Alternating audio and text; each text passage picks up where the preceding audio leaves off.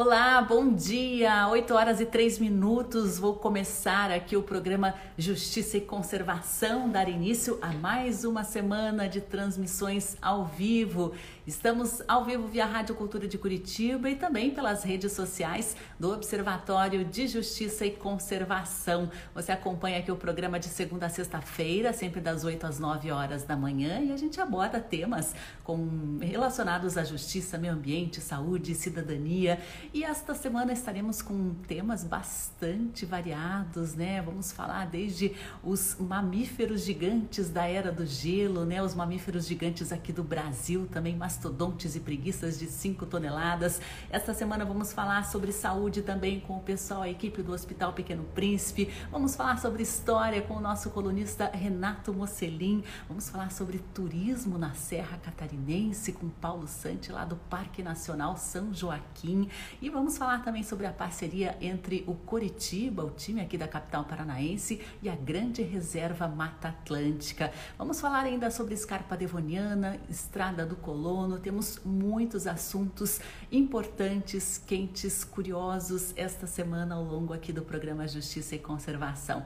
Vocês passaram bem do feriado aí do fim de semana, estão todos descansados, espero que estejam todos com muita saúde para a gente tocar aí mais uma semana de trabalho e de conversas também. Vou dar as boas-vindas aqui para os, os ouvintes da Rádio Cultura, sejam todos muito bem-vindos, para o Daniel Roman que está com a gente, Kátia Amaral, Raissa Rafaele, todos aí sejam muito bem-vindos. Júlio Nog, Bene Pimenta está com a gente, Marcos Rosa Filho, Rafael Sobânia. Pessoal, sejam todos muito bem-vindos, né? Vou aguardar que o pessoal nos conectar também. Tem mais gente que nos conecta via Facebook também. E fiquem muito à vontade aí para mandar perguntas, sugestões, comentários, é, tudo que vocês quiserem aí dar de alô para gente, tá? Dentro do contexto aí da nossa conversa ou não também, né? Fiquem muito à vontade. Nosso programa é bastante interativo e a participação de vocês sempre enriquece, nos traz muita alegria. pessoal aí Jardim dos Beija-Flores de Foz já está a postos, Praia Surf Aruana também. Bom dia a todos.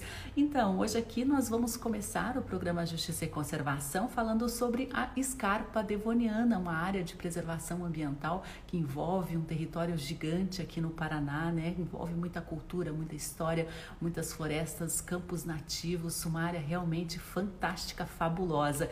E essa área é tema de uma exposição tridimensional, né? A gente já vai explicar mais ou menos como é isso.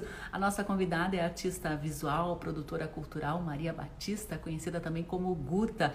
E nós vamos conhecer um pouquinho sobre esse trabalho que está em exposição no Museu da Fotografia aqui em Curitiba. A gente vai trazer também detalhes sobre essa pesquisa envolvendo cartografia, envolvendo história, envolvendo vários, é, vários aspectos aí da escarpa devoniana. O pessoal tá dando bom dia aí para a Guta e para Sandra. Obrigada, pessoal. Sejam muito bem-vindos. E hoje é segunda-feira também, né? Dia do nosso colunista, aqui o jornalista Rogério Galindo. Ele vai trazer os destaques do plural.jor.br para a gente começar a semana muito bem informado, inclusive sobre a situação da. Vou já começar a conexão contigo, Guta. Enviei aí o pedido de transmissão para a gente começar a nossa conversa. Inclusive, né, vocês devem ter percebido aí que coloquei a, a Jude OJKC nos comentários, né? O Instagram agora tem uma novidade, ele nos permite monetizar aqui as nossas transmissões. Você pode comprar selinhos aí com o seu celular mesmo e ajudar aqui as atividades, as campanhas do Observatório. Oi, Guta, tudo bem? Bom dia. Hoje não foi. Olá. Nossa entrevista não foi externa, igual da última vez, com essa chuva aqui, né? Não, tô, tô ajeitando aqui a câmera aqui dentro. Se, se desse, eu fazia lá fora, mas hoje não vai dar, né? É, eu fiz uma outra entrevista não faz muito tempo com a Guta, né? A gente falou sobre a pesquisa, o trabalho, Infinitos Campos Gerais, o trabalho aí da cartografia mítica que ainda não estava em exposição, né, Guta? Foi uma conversa bem legal e está aí disponível no Instagram e a gente tem muito assunto ainda para discutir aqui hoje. Sim, obrigada por me convidar de novo. É sempre bom é, poder falar sobre o trabalho, né? A exposição foi aberta agora, dia 18 de junho. Ficou aberta por um período em função da bandeira vermelha, ela já, já fechou o museu novamente, mas a gente tem uma previsão aí dessa semana sair alguma bandeira e caso melhore um pouco a situação, volte para uma bandeira laranja, é, possivelmente o museu vai se abrir novamente. Ai, Sempre que pena, né? É, com os cuidados de, de distanciamento social, máscara, é, é, uma visitação tranquila, porque o museu, infelizmente, né, a situação dos museus em geral já é comum que não tenha muito visitante, então não vai ser um lugar de, de grande lotação. Então, o pessoal que fica de olho aí, assim que a bandeira melhorar um pouquinho, já dá para visitar a exposição. É, inclusive, visitar, fazer uma visita guiada com a própria artista, né, Maria Batista? Pode também. É, eu tô é sempre disponível para quem quiser a gente fechar pequenos grupos, assim, de até cinco pessoas. E aí eu posso estar tá lá e falar um pouco sobre os trabalhos para quem gosta, assim, de, de ter essa, uns detalhes a mais, né? Eu estou super disponível, é só me mandar uma mensagem ali por direct e a gente marca. Muito bacana. Vamos falar sobre esse trabalho. Começou, acho que foi em 2020, né? Mas eu queria saber antes do início prático ali em campo, como que você teve a ideia justamente de investigar, de compreender um pouquinho mais a escarpa devoniana? Eu comecei a conhecer e andar mais pelos Campos Gerais em 2015, fazem aí uns anos já. É, fui convidada para participar de uma expedição artística lá também, pela Joseli Viana Batista, que é escritora, estava fazendo um trabalho é, que se chama Na Tela Rútila das Pálpebras. Tem um site com esse nome, até recomendo que o pessoal que se interesse possa conhecer. Isso em 2015, eu continuei indo para essa região, conhecendo cada vez mais. Em 2018, eu voltei para realizar uma exposição coletiva que se chama Infinitos Campos Gerais. Também é, é, tem site na internet com os resultados dessa pesquisa, desse, desse trabalho, que foi um, um trabalho conjunto com vários artistas, foi muito bacana. E aí, é, criei esse trabalho para ser realizado em 2020. Eu pretendia, eu comecei o ano viajando e, e, a ideia era que essas viagens fossem mais intensas, mas aí já foi interrompido pela pandemia, né? E aí eu comecei a me voltar para um, um trabalho um pouco mais de ateliê, um pouco mais digital também, né? E aí comecei a, a, a criar o que seria essa cartografia mítica, né? Que eu considero um trabalho é, seria muito extenso para ser feito em pouco tempo e e não tenho nenhuma pretensão de terminar essa cartografia, né, de esgotar e nem de, de, de resumir essa cartografia. Então, a ideia era dar o primeiro passo e começar a, a, trabalhar com um tema que sempre me interessou, que um pouco é a, a ideia da cartografia, de você mapear coisas no espaço, é, levar para o papel coisas de uma dimensão muito grande, né? Então, é, uma, é um exercício de abstração também, você é, conseguir criar mapas e roteiros e símbolos para algumas coisas. Então era nisso que eu estava interessada quando eu criei esse, quando eu comecei essa pesquisa, né? É, eu quero até colocar algumas imagens aqui, eu vou tentar colocar no computador, porque agora o Instagram me tirou aquela possibilidade de colocar ao vivo as imagens, mas olha, eu vou exibir algumas imagens aqui. A exposição ela está no Solar do Barão, né, Maria Augusta? E você trabalha com cartografia, com coleta de materiais também, com estudo aí de texturas. Queria que você explicasse um pouquinho. Vamos começar pela cartografia, essa questão relacionada a mapas. O que, que você desenvolveu relacionado a isso, até o próprio nome da exposição na cartografia mítica, cartografia fantástica e da escarpa devoniana. Sabe, eu sempre gostei de mapas, assim, com, esse trabalho eu, eu resgatei uma memória que eu tinha, assim, da, dos tempos de escola, que eu já gostava de desenhar, de, de passar por cima, né, de você, você tem uma base que você vai copiando algumas coisas por cima. E nesse processo, eu, é, nessa exposição, eu apresento três mapas. É, é, eu, durante a pesquisa, eu fui percebendo assim que alguns assuntos eles não eram muito, não eram colocados nos mapas, né? Eu tive é, possibilidade de a internet tem muito conteúdo bom assim disponível e tem muitos mapas interativos na internet, né? Muitos sites e cada mapa te traz um ponto diferente, né? Um ponto de vista, uma informação nova. Então eu fui tentando cruzar esses mapas e, e pesquisar algumas coisas em livros também. e fui percebendo que a questão indígena ela sempre entra de uma forma muito assim é, até 1500 existiam né os, esses povos originários e a partir de 1500 começa uma ocupação é, europeia e essa ocupação vai tomando lugar no mapa né então é, enfim você você tem ali a ocupação espanhola inicial no Paraná você tem depois o tropeirismo, e eu, eu senti a falta desses povos que, que viviam aqui, que ocupavam todo o território, eles não estavam no mapa. Então, é, esses mapas eles têm essa intenção de trazer um pouco visibilidade e territori territorialidade para esses povos que não foram plenamente dizimados em 1500, né, ou no século XVI, é, eles existem, eles sobrevivem, eles resistem é, ainda buscando uh, um lugar de para eles viverem, né? Eles ainda buscam pela demarcação de terras. Essa ainda é uma luta é, diária para eles, né? E eu tentei levar esses aspectos para os mapas. Um dos mapas eu coloco é, é, com base na, no que é reconhecido pela FUNAI, os territórios indígenas que foram demarcados no Paraná. Então, esses territórios eu bordei, é, bordei nos mapas, né? Uh, todos os territórios que são reconhecidos e alguns ainda em disputa, alguns que são territórios é, é, tradicionais, né, de ocupação tradicional, mas ainda assim tem que passar por um longo processo de reconhecimento perante a, a, a sociedade brasileira, né? E até que isso seja reconhecido, esse, é, é, esses povos ficam, enfim, um pouco à mercê dos seus, dos seus direitos, né? É, esse um outro mapa ali que você mostrou, esse que você está mostrando, esse, esse que você está mostrando, é, esse é o que eu acabei de falar, né? Uhum. Com, a, com essas terras e também é, coloco todas as cidades que atualmente possuem um nome de origem indígena. Então constam naquele mapa também. Ah, é, que bacana. Esse mapa que. Oi? Que legal! E cidades que aí alguma de, algumas delas você passou, né? Percorreu.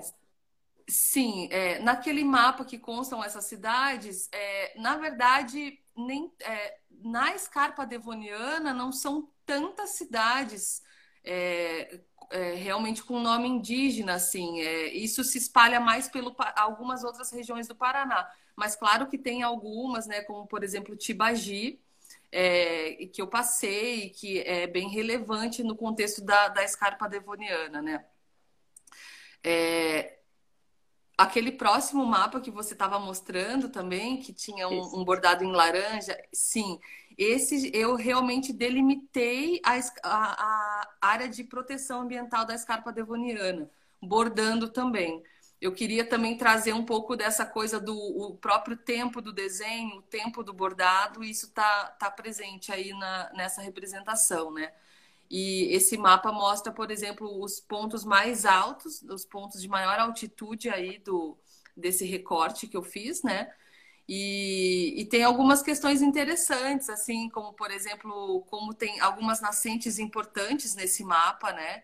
Do Rio Ribeira, nasce na, na praticamente dentro da APA, da Escarpa Devoniana, é, do Rio Iguaçu, ali mais perto de Curitiba, não, não tanto na APA, mas, é, enfim, o próprio Rio Tibagi nasce na APA.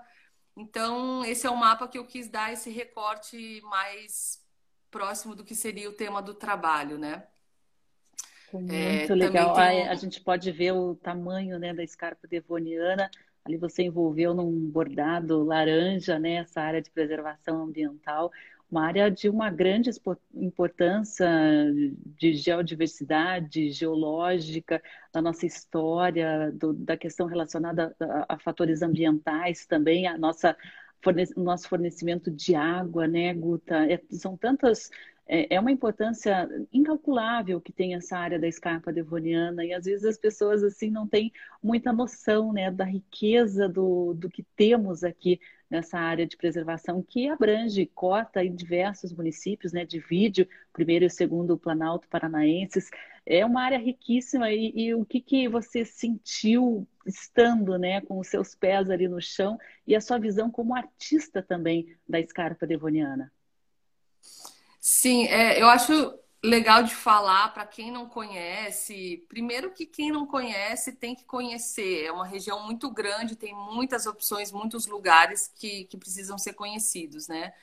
É, os mais é, famosos, como por exemplo o Parque Estadual de Vila Velha ou o Parque Estadual de, do Guartelá, enfim. É, o que eu acho legal de falar é que a área da, da APA, da Scarpa, ela talvez para quem não conheça, imagine que seja uma área de preservação, né? Mas dentro dessa área, mesmo sendo uma área de proteção ambiental, ela tem um uso, o uso do solo é, é, é bastante permissivo, embora tenha algumas restrições, é, não é exatamente um parque, toda essa área que foi ali delimitada em laranja, como você mostrou, não significa que toda essa área ela está é, totalmente preservada. Pelo contrário, mesmo dentro da área de proteção, é, uma das coisas que me chama muito atenção é encontrar as grandes monoculturas, né? é, monoculturas principalmente de soja, que é especialmente danosa também pela quantidade de agrotóxico que leva né, para ser para ser mantida. Então, se você, uma coisa que eu achei característico assim, se você está dentro de um parque estadual ou nacional, no momento que você chega na fronteira desse parque, com grandíssima chance você vai olhar para o lado e vai ver uma grande monocultura de soja. Então, é uma linha imaginária que se, que se, que se cria, né? Uh, efetivamente, nos mapas, essa linha está bem marcada, mas quando você chega lá no espaço, essa linha é imaginária e você vê claramente que ela existe. De um lado você tem uma floresta e de outro lado você tem uma monocultura. Então, isso para mim ficou bem claro, assim, em vários, em diversas cidades que eu tive, é, isso ainda era marcante na paisagem. Então eu tentei também trazer um pouco dessa ideia para a exposição, assim.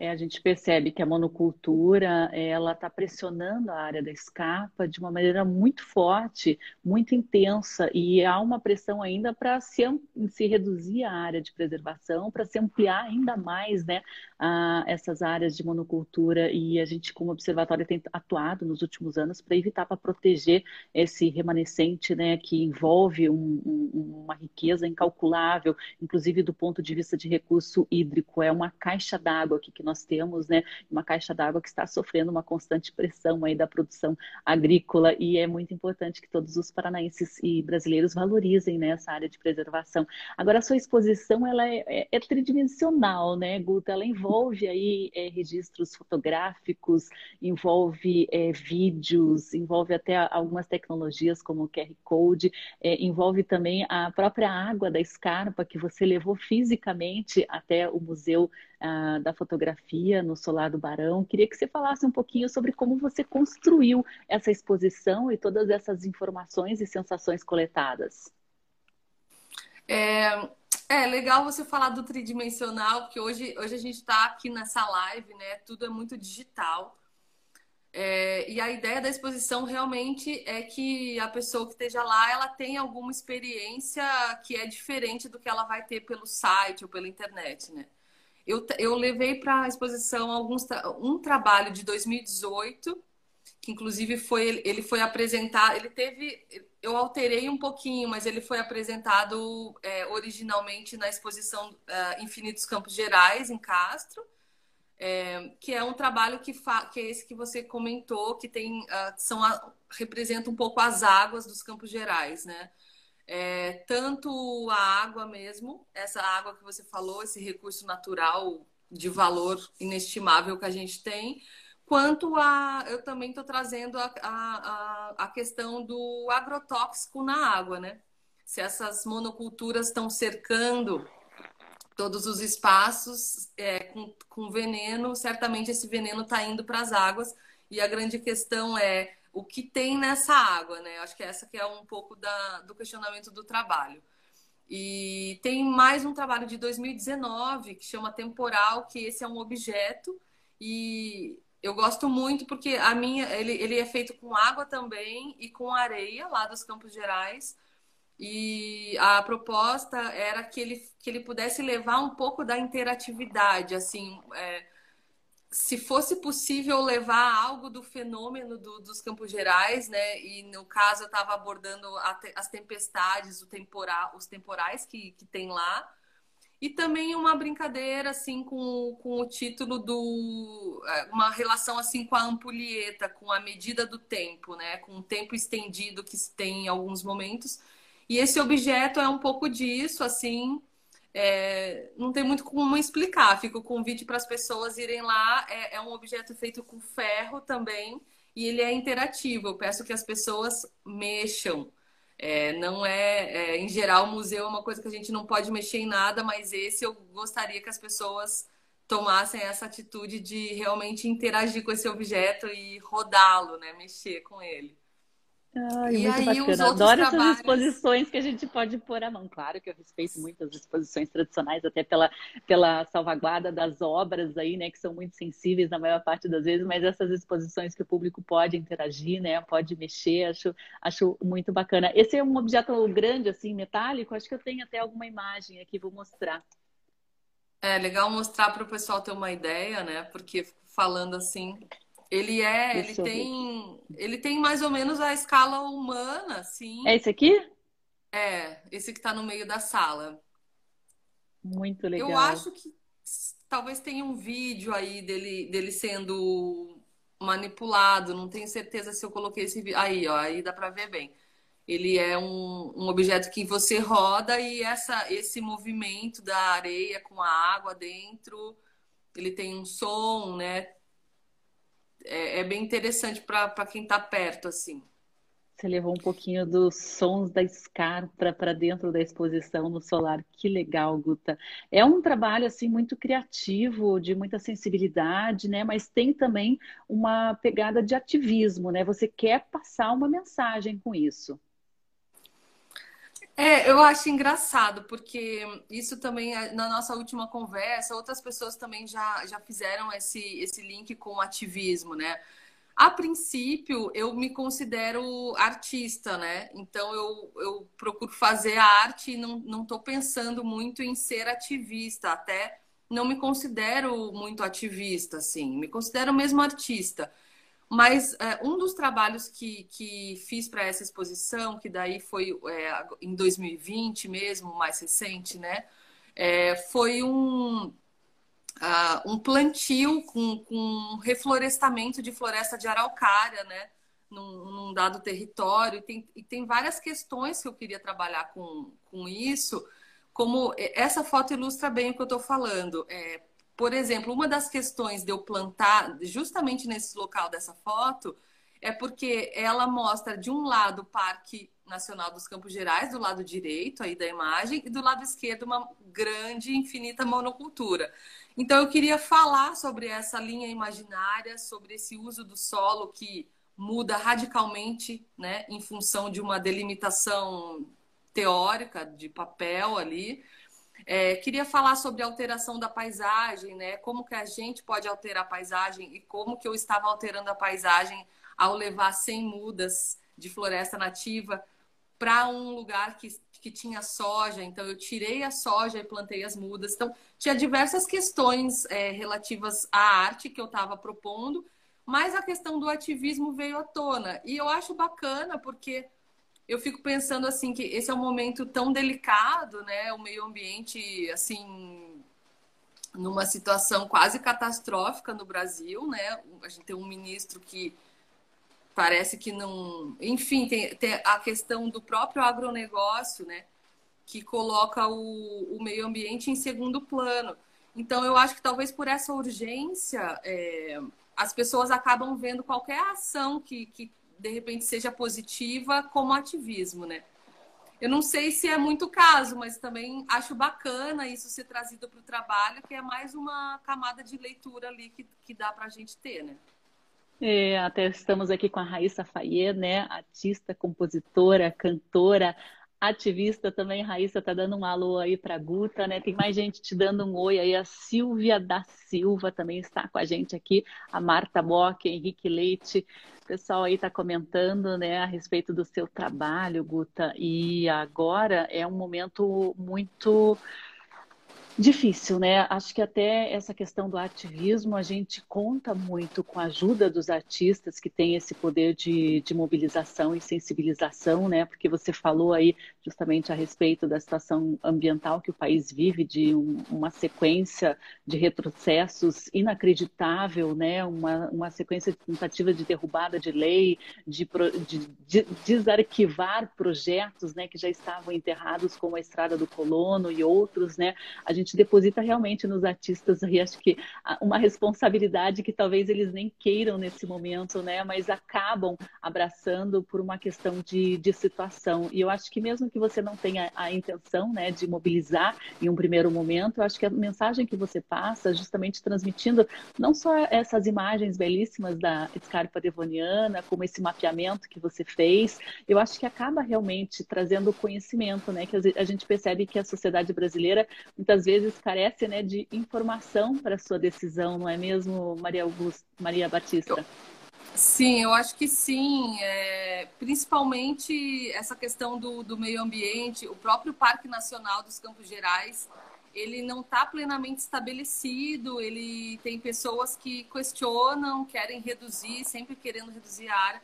E eu acho que é, é importante, esses são cidadãos né, do Brasil, e que de alguma forma é preciso que eles comecem a entender que é, a decisão de fazer o plantio vai trazer um retorno financeiro imediato, talvez, mas ele tem um custo ambiental muito alto, né? Você fazer uma monocultura na beira de um parque, por exemplo, talvez se esteja perdendo mais do que ganhando. Então, a minha proposta é justamente colocar em pauta esses valores, né? Que a gente passe a, a, a entender que valor não é só o dinheiro, né? Existem outros valores é, que, uma, que um meio ambiente preservado traz, que uma floresta, uma biodiversidade traz para a nossa vida enquanto sociedade, enquanto humanidade, e que isso não foi feito da noite para o dia. E isso está sendo é, acabar, eles estão acabando com as coisas da noite para o dia, coisas que levaram milhares de anos para serem feitas, né? Então, esse, eu acho que a arte pode talvez entrar nesse lugar de questionar as pessoas de uma forma diferente, né? Que as pessoas se abram para uma ideia nova e comecem a perceber que as coisas estão mudando. A gente está no século 21, né? E acho que nem tudo se resume a, a enfim, você fazer qualquer coisa com é, acho que é preciso a gente conversar pelo, pelo bem comum, né? Um pouco também. Exatamente, até porque a gente não tem uma noção de quanto que esse solo vai aguentar, por quanto tempo né, essa, essa monocultura intensiva, dessa maneira com que é feito, em uma, uma área né, que era antigamente de campo nativo, de floresta paraucária, a gente percebe aí que existe décadas e décadas de exploração né, da agricultura, a gente não sabe muito tempo, muito bem qual é o limite, o limite desse solo, né? Acho que meu microfone está com um pouquinho de chiado, né? Até achei que era meu fone sem fio aqui. Vocês estão percebendo algum problema no, no áudio? Será? Talvez. Só, só, o meu celular aqui. Para mim tá bem baixinho você. Eu vou colocar o fone para ver se melhora. Tá, eu vou pôr de volta, acho que meu fone.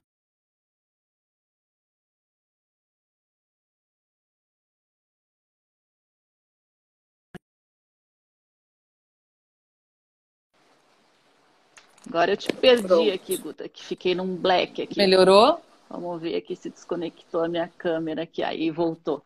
Acho que melhorou. Tive melhorou? Melhorou. Uhum, tava com, começou bem o áudio ali e daí ficou um pouco chiado, mas acho que restabeleceu, né? O pessoal que está acompanhando, a Raíssa falou que estava um pouquinho chiado mesmo, né? Ela até comenta, precisamos, é, a, a, em vez de desenvolver, se envolver, já diz Krenak, muito legal. É, a Silvia da Silva comenta, né? Assim, quantas vidas desse lugar que se acaba, né? A gente percebe uma perda muito acelerada de biodiversidade, né? Com essa perda de áreas de, de floresta e de campos nativos, né? Porque, a princípio, de longe, um campo nativo pode parecer uma vegetação mais empobrecida, mas quem vê com um olhar um pouco mais atento, um pouco mais próximo, percebe a riqueza, né? A riqueza de texturas, de, de plantas, de animais, de pequenos e grandes seres que habitam essas áreas de campo que envolvem também as florestas com araucária, né? E a escarpa devoniana, até por uma questão, acho que geográfica, né? Por ser ali um como um cânion de rochoso, é, acabou, né, historicamente conservando um pouco melhor essas áreas, né, Guta? E a gente percebe ali que é, acho que é mais ou menos o que era o Paraná antigamente, né, antes dessa ocupação toda. Sim, imagino que sim. A gente tem uma área, acho que menos de 3% preservada de, de floresta, parece que de floresta nativa menos de 1%, né? E parte desse 1% está ali dentro da APA da Escarpa. Com certeza ela ficou talvez um pouco mais preservada por, por essa situação que você falou, por ser uma, um lugar muito escarpado, né? Um solo muito raso. E hoje, com o próprio desenvolvimento da tecnologia agrícola, é, já se vê possibilidade de fazer plantios em solos mais rasos, mais é, nessa situação geográfica ali, o que é péssimo, porque acaba pressionando ainda mais para que esse ecossistema seja transformado num, num, numa monocultura né? de, de soja, de pinos também. Eu acho que o pinos foi tão ruim que acho que até o pessoal que plantou já deve estar percebendo que foi um pouco de um tiro no pé, né? E, enfim, eu acho que é, é, isso que a Raíssa falou foi muito legal. As pessoas têm que mais, não é se desenvolver, se envolver, né? Tanto quanto eu, como artista, mas assim, acho que todo mundo tem que se envolver no mínimo é, e conhecer, pega um final de semana, vai andar, caminhar na natureza e aí cada um vai percebendo o valor que não adianta assim a gente ficar falando, às vezes mostra só uma foto, acha bonito, mas é legal você estar tá fazendo uma caminhada, sentindo aquele aquele estar dentro daquele ambiente, né? Exatamente. Saúde. Né? Tava aqui segurando e eu não consegui. Exatamente, né? Quem caminha, né? Quem sente ali o pé no chão, o ar puro, né? O vento, a brisa, o som dos passarinhos, né? O som do balançar das árvores. Eu acho que não tem como Sim. não se envolver. As pessoas precisam ser tocadas, né? Quem vive aí no asfalto, nas cidades, né? Respira, já está acostumado com o barulho e o ar poluído. Eu acho que quando se reconecta, né? Que faz parte da nossa essência, né? Guta não tem como uma pessoa não se reconectar é, é, até tem, né? A gente percebe aí que pessoas muito resistentes, alguns governantes muito resistentes, inclusive, mas eu acho que está na essência de todos, né? E, e, eu percebo que você tem agora voltado cada vez mais os seus trabalhos, né, como artista visual, como produtora cultural também, né? Nessa relação, nessa conexão das pessoas com a natureza, eu acho que isso é fruto também da sua própria conexão. É, com certeza. Eu acho que é um assunto que para mim não se esgota, né? E, e, arte a gente acaba fazendo também com o coração, né? Então eu acabo estando nesse lugar e eu acho que, como você falou, tirando alguns espíritos de porco, assim, com perdão aos porcos, né? Mas é, todo mundo que, que chega num lugar de natureza se identifica e começa a entender esses valores, né? Que, é, que é um valor que é, a pessoa ela vai conseguir reconhecer isso, né? Ele não é tão subjetivo assim. A pessoa estando lá, eu até convido a pessoa a entrar numa plantação de soja para ela ver o que é aridez, né? O que é a falta de biodiversidade, o que é a falta de uma sombra. E não tem o que falar. Eu acho que quanto mais a gente se envolver com o que é nosso, as riquezas são nossas, né? É da população, é do bem comum, é do futuro da do nosso futuro. Então, as pessoas têm que mesmo conhecer e começar a valorizar. Não tem o que fazer mais, assim. Eu acho que já foi o tempo, né? Passamos, perdemos o bonde, né? Estamos atrasadíssimos. A Ana Amaral comenta, né? Sentir o ar puro é a melhor coisa. O pessoal que está chegando agora aí na Rádio Cultura ou aqui nas nossas transmissões pelas redes sociais, né? A gente está falando sobre a exposição Cartografia Mítica da Escarpa Devoniana com Maria Batista, né? Maria Batista, que é natural de Londrina, né, Guta? Está vivendo em Curitiba neste momento, formada em arquitetura e urbanismo aqui pela nossa Universidade Federal do Paraná, com especialização em poéticas visuais pela Escola de Música e Belas Artes Artes do Paraná e tem pesquisado a linguagem tridimensional com a produção de objetos, instalações, experiências de arte ambiental e tem investigado também a fenomenologia. O que exatamente é isso, Guta? ah, é difícil falar sobre isso, eu, eu, eu sempre coloco isso ali, porque é um lugar da filosofia, né? Que vem do estudo do fenômeno. Então é isso que me interessa também na arte. E enfim, são vários autores, é um tema bastante profundo, filosófico mesmo, né? E que eu acho que tem a ver com pensar sobre é, que mundo, é, o que é esse mundo em que vivemos, o que é real e o que não é real, né? O que é estar no mundo o que é esse fenômeno que acontece no mundo e como a gente se coloca. Acho que tem uma coisa também tem a ver com os trabalhos assim, do tipo, existe é, nós no mundo e a nossa ação, né? Se a gente age no mundo, o que, que a gente está fazendo? Porque mesmo a gente estando parados, a gente tá, tem uma certa ação acontecendo, né? Então acho que vai um pouco do desse fenômeno aí da gente tentar pensar o que é um fenômeno, como que ele acontece, aonde ele acontece, que mundo é esse que a gente considera real, né? É, nossa... mais ou menos assim. Uhum, nossa percepção de mundo como ser humano é muito minúscula, né? É uma percepção ali de apenas dois olhinhos que enxergam poucas cores, né, poucas sensações e a gente acaba se colocando aí no topo de uma cadeia, né, como seres superiores e a gente percebe que esse nosso comportamento e essa nossa multiplicação também como espécie, né, tem causado um impacto gigantesco no planeta e eu acho que a gente tem que mudar justamente essa nossa percepção, né, de, de seres aí superiores para seres bastante inferiores, que é o que nós temos demonstrado, principalmente quando se diz, quando se envolve a nossa relação com a natureza, né, Maria Augusta. Eu acho que o artista ele tem uma percepção até um pouco mais aguçada, um pouco mais aprimorada, né, do que a, a média. A gente percebe isso daí, porque às vezes eles tentam, né, passar mensagens, tentam é, é se comunicar mesmo com as outras pessoas sobre o que está acontecendo e a, a gente vê uma massa muito cega quando a gente vê o que está acontecendo com a nossa natureza e os nossos recursos. É, acho perfeito. Assim, não sei, a gente, claro que a gente está fazendo por merecer de se achar inferior, até talvez fosse justo, mas que no mínimo a gente se coloque de igual para igual, né, com os animais e com a, com a natureza, com os vegetais, com os minerais e, e todos aqui têm uma função, né?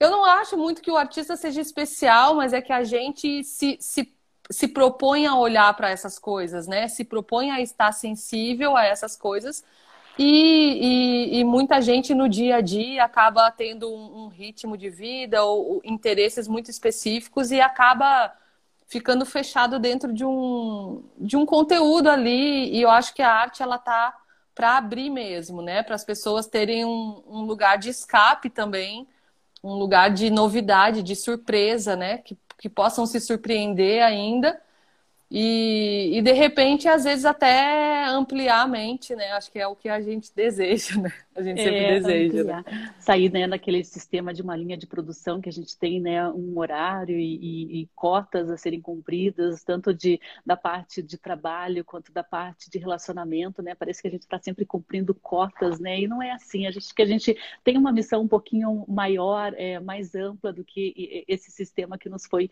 imposto. Eu acho que a, a arte está aí para nos abrir os olhos, né? Desvendar pelo menos é, a, a nossa missão o que estamos fazendo fazendo aqui ou que não deveríamos estar fazendo aqui, né, Maria Batista? Mas agora vamos falar um pouquinho do serviço aí para as pessoas visitarem. Você comentou que agora com bandeira vermelha, daqui a pouco, inclusive, a gente vai estar trazendo mais detalhes sobre essa situação da Covid, né?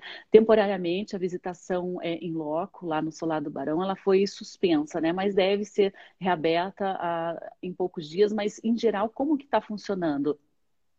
Em bandeira laranja estava funcionando a abertura do meio-dia às seis da tarde, a, a, do meio-dia às seis, de segunda a sexta. Então, se a bandeira retornar, esse horário eu acho que vai estar disponível. É... O que mais que você me pergunta? E precisa fazer algum tipo de agendamento, que eu vi ali que o pessoal pode fazer a, visita guiada, entrar em contato pelo teu Instagram, né, arroba gutabap, para fazer, de repente, agendar, né, uma visita com a própria artista, mas, em geral, é só ir até o, o solar, né, dentro da, claro, da limitação de abertura. Perfeito. Só chegar lá, a exposição vai estar aberta. Quem quiser ainda a gente fechar um grupinho, entre em contato que a gente tenta marcar uma data que seja boa para todos. E eu queria falar também que esse projeto ele surgiu com um site também. Então, nesse momento agora do museu estar tá fechado, acho que ele, ele pode dar um, um, uma ideia um pouco melhor desse trabalho. Ainda não substitui a exposição, né? Felizmente, a gente ainda tem é, museus abertos, mas é, o site está aí para isso. É www.cartografiamítica.wordpress.com. Então ali tem algumas fotos da própria exposição, tem o vídeo desse trabalho que foi realizado um plantio lá, uh, tem, tem uma série de textos, referências que eu usei também para fazer a pesquisa, referências que eu acho importante dar, porque são é conteúdo muito bom para quem, é, quem gosta, para quem quer mergulhar mais nisso. Eu acho que tem bastante coisa bacana lá. Tem mesmo, eu já dei uma olhada no site, nos textos estão ótimos, parabéns pelo trabalho, Guta. Ó, a Raíssa está comentando aqui que quer muito ir. Vamos marcar aí, hein, Raíssa, uma visita guiada com a própria artista, acho que vai ser uma experiência fantástica. Maria Batista, vamos. muito obrigada, né? Ó, o Rafael até comenta que esse lugar incrível está aqui do nosso lado de Curitiba, todos deveriam conhecer e tomar um banho de floresta da escarpa devoniana, recompor, equilibrar a energia, isso é muito importante. Ó, a Raíssa colocou o site aí reforçando, www.cartografiamítica música.wordpress.com. Rafael Sobania está te dando os parabéns aí, Silvia está agradecendo, né? Pessoal, ah, muito obrigada. Legal. Maria Batista, até a próxima e eu vou com certeza acompanhar a sua exposição em loco, tá bom? Uhum. Combinado? Muito obrigada. Até, mais. Bom dia. Bom dia, até mais. Tchau, tchau. Está dispensada, tchau. Guta. Pode retirar aí, porque o Instagram agora só me deixa colocar o entrevistado, não me deixa retirar, tá bom? Ah, tá. Ai, meu Deus, deixa eu ver se eu consigo aqui. Um então, tchau. Ali. Tchau, tchau. Obrigada a todo mundo, pessoal. Até. Até mais. O Instagram, às vezes, ele, ele faz algumas atualizações e agora eu consigo colocar a pessoa na live, mas não consigo tirar. A pessoa, se quiser ficar até o final ali, ela fica. E também eu não estou conseguindo mais colocar as imagens e os vídeos que eu gostava, né? Quando eu tenho entrevistado, é, o Instagram não me deixa colocar. Só quando eu faço a entrevista é, por telefone ou faço aqui a, a, live solo. Agora eu vou chamar o Rogério Galindo para participar com a gente aqui. O Rogério Galindo, jornalista e idealizador lá do plural.jor.br. Ele tem alguns recados para dar para a gente aí neste fim de programa. Rogério, eu mandei já a solicitação de transmissão. Vamos aguardar aqui. Ó, a Karen Klinchev está com a gente, Selma Maria também, Nilza Caprioli, Júlia Portioli. Pessoal, sejam muito bem-vindos sempre aqui às nossas transmissões. Né? A gente está ao vivo de segunda a sexta-feira pela Rádio Cultura de Curitiba e transmitimos também aqui pelas redes sociais do Observatório de Justiça e Conservação. Rogério, acho que eu enviei para a pessoa errada aqui a transmissão, mas agora eu vou mandar certo. Às vezes acontece, esses teclados são pequenos demais para os meus dedos. Aí, agora foi, Rogério. Vamos, tem alguns recados aí. Bom dia, tudo bem? Bom dia, não tinha recebido tua, tua notificação aqui agora que apareceu. É, eu vi que eu mandei para a pessoa errada, ainda bem que ela recusou, né? Senão tinha, tinha entrado aí. Na... Ia cair de paraquedas. Segunda-feira de manhã, é, é assim mesmo que a vida né? funciona. Né? É. é. bem isso, né? Escute, Rogério, segunda-feira, e a Guta estava falando ali que até a exposição dela está sem poder receber é, visitantes presenciais, né? Como é que está a situação da Covid aí? O que a gente pode esperar nessa semana? Olha só, a gente está sempre acompanhando aqui, mostrando que a situação continua dramática aqui em Curitiba, né? Continua com leitos, é, menos leitos do que doentes, né? Ou seja, as pessoas não conseguem é, se internar quando, quando precisam, né? A boa notícia que a gente tem nesse início de semana é que a vacinação chegou na, nas pessoas é, sem comorbidades agora, né? E finalmente a fila começa a contar agora regressivamente para chegar dos mais velhos para os mais jovens, né? Então, na semana passada, começaram a vacinar as pessoas com 59 anos e hoje são as pessoas com 58 anos completos que podem ir até os postos de vacinação e receber a, a primeira dose da vacina. Essas pessoas estão recebendo a AstraZeneca, né? Então, quer dizer que elas vão receber a segunda dose só daqui a três meses. Ainda demora para estar completamente protegidas. Mas a AstraZeneca, a primeira dose, costuma ter mais efeito do que a primeira dose da Coronavac. Então, em, em resumo, essas pessoas vão estar já com alguma proteção e começa a contar também já o período para receber a segunda dose. Se estão recebendo a primeira agora em junho, vão receber a segunda provavelmente no começo de setembro. E agora daí vai contando regressivamente. Essa semana devem chamar as pessoas ainda de 57, 56, vai contando é, ao contrário, né, até chegar aos mais jovens. A prefeitura vem falando que consegue vacinar todo mundo se tiver vacina, né? Se o governo federal fizer a parte dele e mandar as vacinas, consegue vacinar todo mundo ainda esse ano, porque, pelo amor de Deus, ninguém aguenta mais ficar nessa, nessa espera, né? Eu que estou com 45, eu estou imaginando aí, fazendo uma conta, que acho que é no mês que vem, provavelmente, recebo a minha, minha primeira dose. Enquanto isso, Sandra, a gente está mostrando também que a prefeitura fez um mau uso né, das doses e destinou é, doses que deveriam estar na fila geral para funcionários da Unimed, porque a Unimed supostamente teria feito algum favor para a prefeitura aí nesse período. E agora a, o que aconteceu foi que a vereadora Flávia Francischini fez um pedido de informação para a prefeitura, para a prefeitura se justificar sobre isso. E a resposta que veio da Secretaria de Saúde é que eles não vão explicar. É, eles simplesmente disseram que isso está protegido pela, pelas leis de, enfim, da LGPD, né, da Lei de Geral de Proteção de Dados, e portanto eles não vão dizer quem foi vacinado, não vão dizer a, as informações que a vereadora solicitou, o que é uma pena, porque deveria se explicar, né, afinal de contas, por que, que furaram a fila para todo mundo de uma empresa, enquanto está todo mundo nessa angústia para receber a, a primeira dose da vacina. Vamos ficar sem essa explicação, pelo menos por enquanto. É, transparência deve ser um pilar do poder público, né? E nem sempre a gente vê isso como regra. Agora você falou da vereadora, mas tem um outro caso envolvendo um vereador que está sendo processado. Como é que é essa história envolvendo uma discussão com pastores? Rogério, explica melhor aí. Olha só, Sandra, o vereador Renato Freitas, que é vereador de primeiro mandato, chegou agora lá na Câmara de Curitiba, ele teve duas situações curiosas aí nos últimos dias. A primeira é que na semana passada ele foi preso, foi detido durante uma abordagem policial, uma outra pessoa estava sendo abordada, ele foi reclamado do jeito que a pessoa estava sendo abordada, foi ele é um defensor dos direitos humanos e ligado a algumas comunidades, foi lá reclamar com a polícia do jeito que a polícia estava atuando e acabaram prendendo o vereador. É uma situação absolutamente inusitada e que mostra aí como a polícia militar às vezes está despreparada para agir em certas situações, né? Mas o, o que está ainda por ser resolvido é outra história, porque o Renato Freitas é, é um, um vereador bastante crítico e ele bateu boca com alguns vereadores evangélicos, dizendo que os vereadores evangélicos estavam se beneficiando com a crise do coronavírus com dinheiro que vai para as comunidades terapêuticas. A crítica dele é porque o dinheiro deveria ir, segundo ele, né, para o SUS, mas está indo para as comunidades terapêuticas geridas pelas, pelas igrejas e que, portanto, os pastores estavam se beneficiando dessa crise. A coisa degringolou, foi é, baixando o nível da discussão, até que o Renato Freitas usou para os pastores a expressão trambiqueiros. E daí o que aconteceu foi que agora os pastores estão pedindo a cassação dele.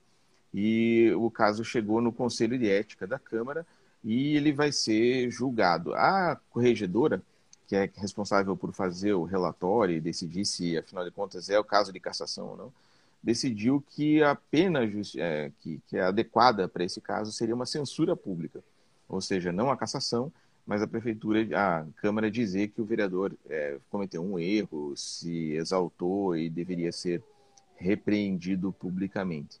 É uma discussão interessante, porque afinal de contas a gente está vendo pela primeira vez aí os vereadores discutindo entre si. Normalmente é um corpo unido, existe bastante corporativismo na Câmara, né?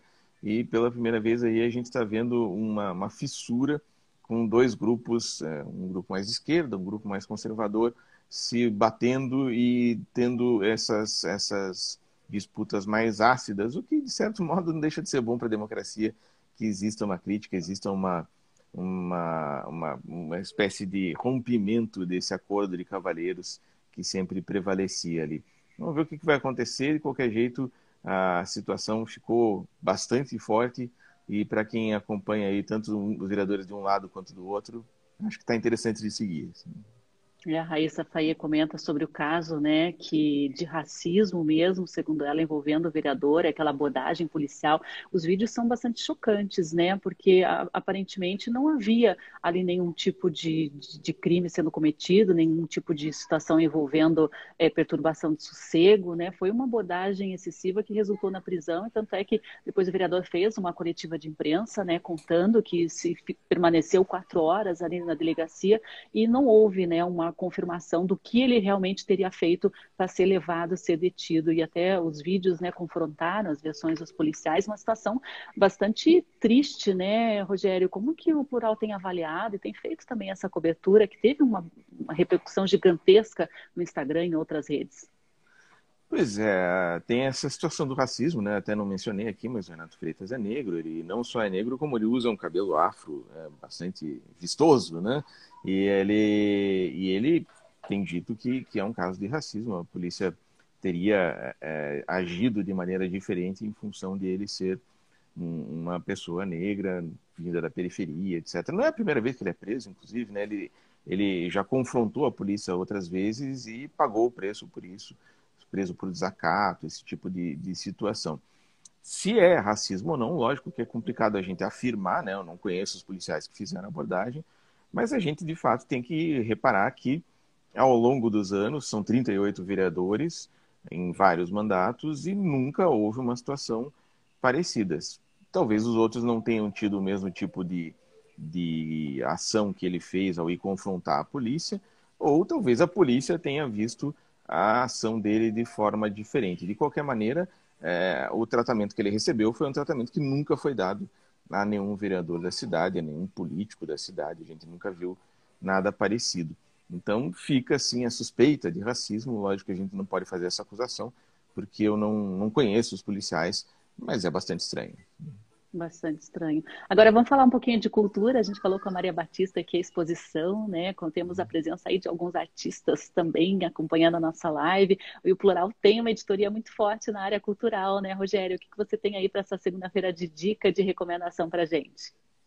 Então, a gente fez uma longa entrevista aqui com o pessoal da banda Tuyo, que é uma das boas revelações aqui da cidade, dessa nova, nova safra de, de artistas que tem aparecido. E, inclusive, tem a ver com racismo também, né? Eles são, são negros e têm falado muito disso. É uma, uma banda que já vem se firmando, né? Eles estão lançando o terceiro álbum. Eu, eu sou mais velho, estou acostumado a falar disco, né? Mas hoje em dia o pessoal não fala mais disco. Eles estão lançando o terceiro álbum que chama Chegamos Sozinhos em Casa. E é, é um, um, trio bem interessante. Eles começaram fazendo uma coisa mais uh, acústica e agora passaram a fazer algo mais eletrônico, mais animado, segundo eles mesmos, mais upbeat. Mas de qualquer jeito é muito muito interessante um, uma mistura assim de uma música negra contemporânea, rap e com também com uma música mais melódica e, e as letras muito bacanas. Eles estão chamando atenção no país inteiro. E a, a, uma das integrantes, a Lai, deu uma entrevista para a Jéssica falando sobre toda a situação deles. O disco estava pronto faz um ano é, e elas não, não conseguiam lançar por causa da, da pandemia. Aqui a Raíssa está falando até que elas participaram né, do Pare Presta Atenção, que é essa ação de vocês aí, né? E, uh, e elas são muito ativas politicamente em questões sociais e a música realmente é de primeira, vale muito a pena quem quiser conhecer, tá lá no, no Plural Entrevista com link já para vídeos, tudo. E o disco parece que está muito bonito. Eu ouvi uma parte já aqui e realmente, é, junto com a Mulamba, né, que é a outra, a, a, banda dupla deles, mais ou menos assim, eles fazem sempre as coisas juntos. São duas bandas que valem muito a pena conhecer aqui dessa nova, nova geração de Curitiba. A gente ficou feliz de falar com eles e de fazer essa matéria para o pessoal conhecer. Ah, depois passe o contato. Muito me interessa aqui para o programa também, esse pessoal aí. Vamos conhecer, divulgar, ajudar, né? A divulgar o trabalho desse pessoal. Rogério Galindo, acho que é isso. Tem mais algum recado importante aí para os nossos ouvintes, o pessoal que está acompanhando via redes sociais também?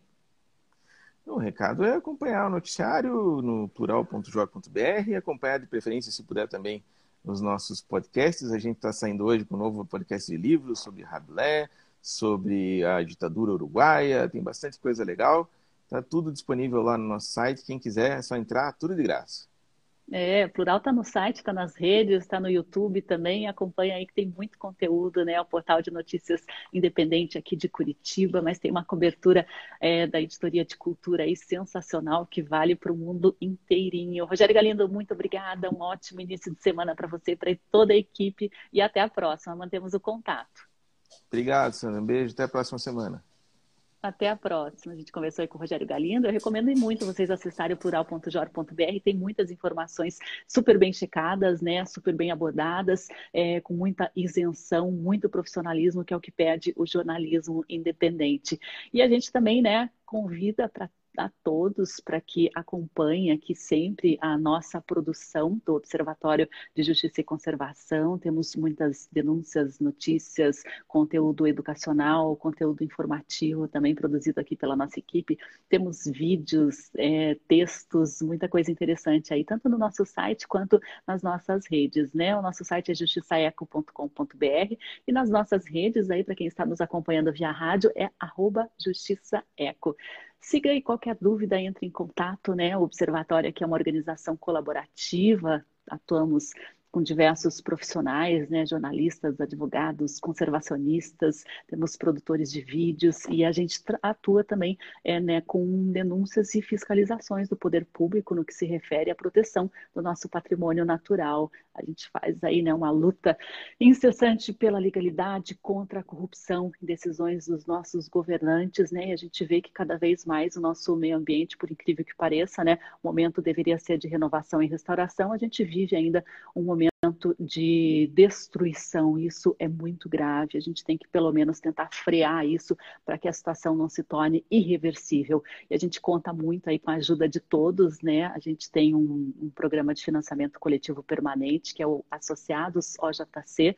Você pode acessar e nos ajudar realmente financeiramente, porque a gente precisa desse suporte neste momento para manter as nossas atividades. É só acessar benfeitoria.com/ojc e aqui as nossas lives também, né? Você tem a possibilidade de nos nos ajudar aí com a compra de selinhos durante as nossas transmissões. Esse dinheiro é reinvestido aqui dentro das nossas campanhas, das nossas atividades, porque a gente acredita que informação é uma grande arma né, para a sociedade tomar as decisões certas. A gente está vendo aí que as eleições, as próximas eleições estão se aproximando e a gente não pode de maneira alguma cometer os mesmos erros como sociedade. Então a gente conta muito aí com o poder da informação e da divulgação dos fatos.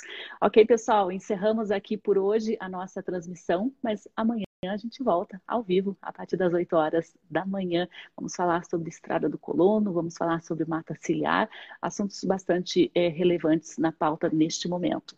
Até amanhã, então. Um abraço a todos e um ótimo início de semana. Tchau, tchau.